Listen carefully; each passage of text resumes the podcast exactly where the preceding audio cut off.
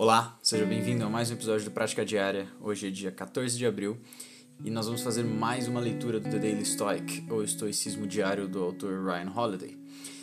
As meditações do mês de abril têm o foco em pensamento não viesado. Começando com a frase de hoje: Acredite em mim, é melhor produzir o balanço patrimonial de sua vida do que o do mercado de grãos. Sêneca, sobre a brevidade da vida. Coisas em que algumas pessoas conseguem ser especialistas. Dois pontos. Esportes de fantasia. Curiosidades sobre celebridades. Mercados de produtos derivados e commodities. Hábitos de higiene do clero do século XIII. Podemos ser muito bons no que somos pagos para fazer, ou adeptos de um hobby que gostaríamos de ser pagos para fazer.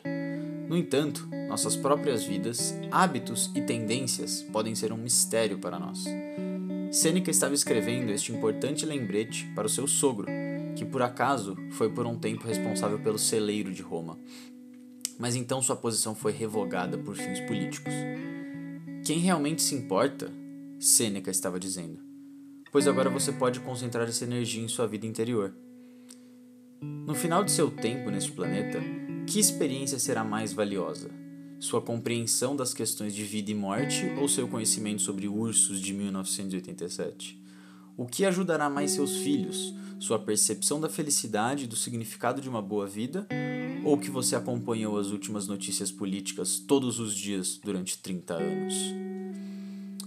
Bom, a passagem de hoje tem esse tema relacionado a utilidade das coisas que você faz das coisas que você pensa e busca, né? as informações e, e etc. Então, basicamente, o, o, Ryan e o Seneca, né, eles estão falando para você pensar sobre será que realmente tem algum valor você saber o nome de todas as celebridades de Hollywood?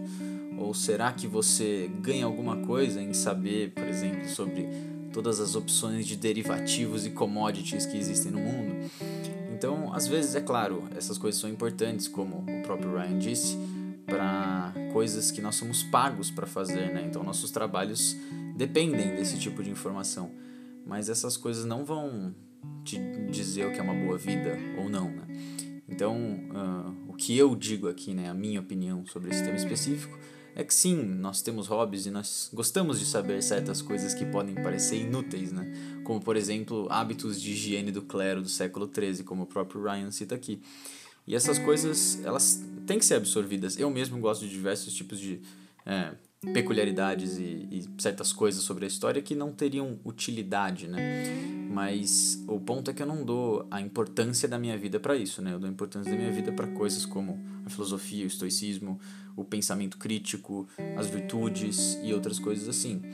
Então, o, o que eu digo para vocês aqui é que vocês sim podem ter esses pensamentos, pensar em coisas mais, entre aspas, bobas, mas tente sempre ter o foco da sua vida, quer dizer, não deixe o foco da sua vida ser esse tipo de coisa, né? Faça com que o foco da sua vida seja algo engrandecedor, algo que vai te levar para o fim da vida, né? Quando o seu tempo nesse planeta acabar, você vai ter uma experiência mais valiosa, como o Ryan diz aqui.